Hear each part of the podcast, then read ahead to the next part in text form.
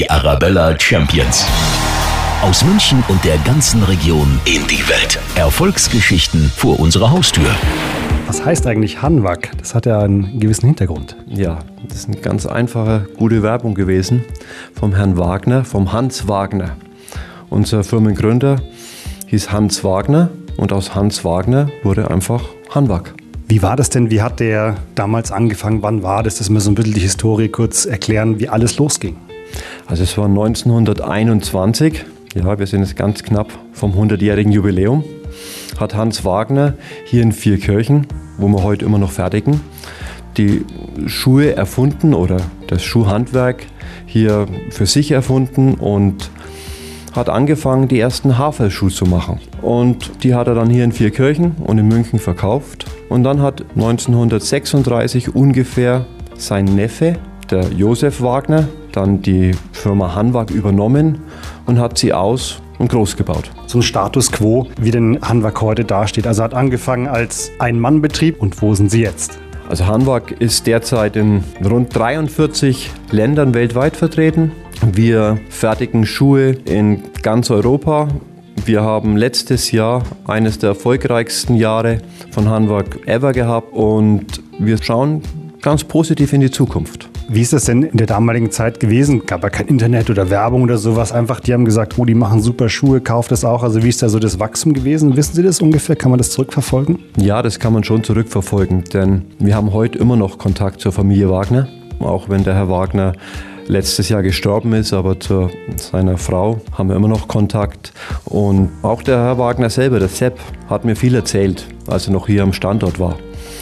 Das Ganze war die Mundpropaganda. Wagner oder Hanwag hat einfach gute Schuhe hergestellt. Und das war die beste Werbung. Und die ist heute immer noch die beste Werbung. Es war ja so, dass am Anfang Haferschuhe hergestellt wurden und dann haben sich ja auch mal wieder was Neues einfallen lassen. Da gab es ja so ein paar Meilensteine, ein paar Produktneuheiten. Erzählen Sie doch mal ein, zwei, drei, dass man sich so vorstellen kann, was es da einfach alles äh, gegeben hat im Laufe der Zeit. Ja, dann fangen wir 1936 an. Da hat der Sepp Wagner einen der ersten Skistiefel hergestellt. Damals noch aus Leder, gezwickt, genäht. Also hat es ja noch kein Plastik gegeben. Dann ging es ganz schnell weiter, weil unser Thema schon immer die Bewegung war, haben wir den ersten Skitourenstiefel hergestellt. Einen der ersten, den Hot Rüd. Und dann ging es ganz schnell weiter über Kletterschuhe oder zum Beispiel Flugschuhe für Paragleiter. Es waren so die großen Meilensteine in der Vergangenheit.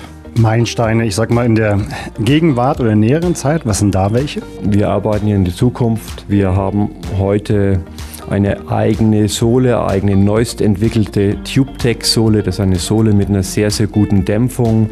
Wir haben einen neuen Schuh für Klettersteiggeher, der jetzt ganz neu auf den Markt kommt, der weich ist, der sich am Schaft sehr gut bewegen lässt und eine sehr gut gedämpfte Sohle hat und gleichzeitig die Stabilität gibt, dass sie auch ein Steigeisen damit tragen können. Es fiel gerade das Stichwort Sohle. Das fand ich sehr beeindruckend. Wenn ich mein Handwerk Bergschuh habe und die Sohle ist vielleicht hin oder geht ab, dann muss ich die nicht wegschmeißen.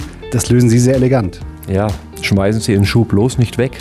Der hat Sie lange begleitet. Wir können jeden Schuh, jeden Handwerkschuh, den wir seit fast 100 Jahren gefertigt haben, wieder neu besohlen. Ist durchaus möglich, denn wir fertigen in einer Art und Weise die Schuhe. Das ist einmal in der gezwickten Machart und einmal in Double Stitching, wo alles noch genäht wird. Und jeder Schuh ist wieder besohlbar. Was auch ich bemerkenswert finde, ich glaube, das war auch ein Wunsch vom Herrn Wagner, dass die Fertigung hier bleibt. Dass nicht irgendwie, ich weiß nicht was, nach Pakistan oder so ausgelagert wird. Sie sind weiter hier in Vierkirchen. Also eine gewisse Verbundenheit ist ja auch da. Ja, als der Herr Wagner dann die Firma 2004 verkauft hat an den Phoenix-Konzern, Phoenix-Konzern ist ein Konzern, der im Bereich Outdoor zu Hause ist, mit Tochterfirmen Vier Reffen, Primus oder die Handelskette Globetrotter gehört dazu. Also komplett Outdoor-affin. Also war es ihm wichtig, dass der Standort Vierkirchen, die Geburtsstätte, erhalten bleibt. Und es ist auch so. Es wurde ein neues Haus gebaut, es wurde eine neue Produktion hier gestartet. Aber wir können nicht alle Schuhe hier in Vierkirchen fertigen. Also wir haben heute eigene Standorte in Ungarn, wir haben einen Partnerbetrieb in Kroatien, um hier die Produktionen in der EU zu halten und damit werben wir auch und stellen alle Schuhe in der EU her. Auch ein wichtiger Punkt in der heutigen Zeit ist das Thema Nachhaltigkeit und Umweltschutz. Da tun Sie auch einiges. Ja, das ist ein sehr wichtiges Thema. Man muss aber schon sagen, so ein Schuh besteht aus hm, rund 200 Teilen und die müssen ja auch zusammengefügt werden. Die kann man nähen, das ist schon mal ganz gut und man muss die aber auch Teile kleben.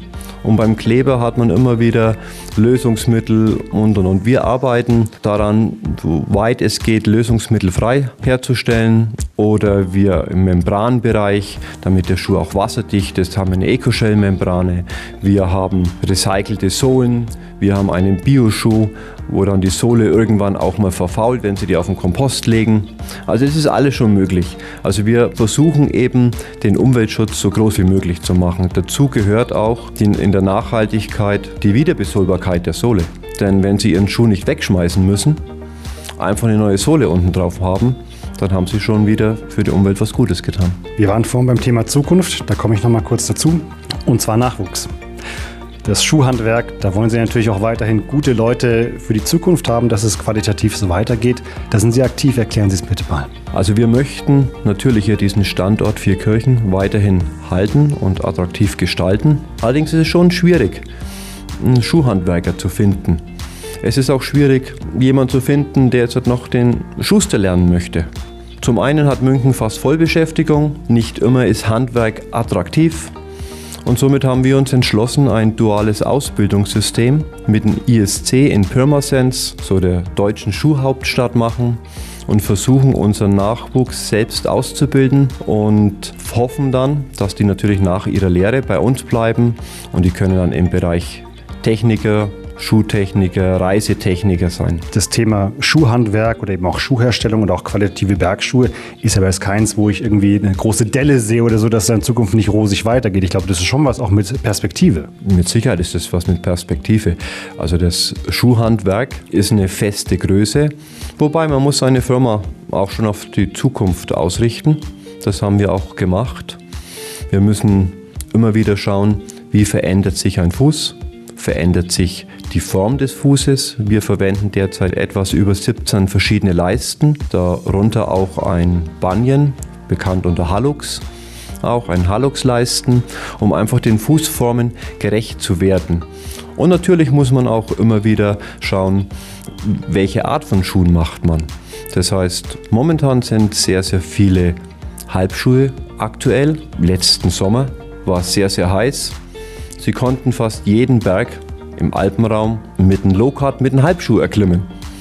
Ja, also muss man natürlich da auch seine Produktauswahl treffen und auch das forcieren. Also es ist nicht nur der Steigeisenfeste oder Trekkingschuh.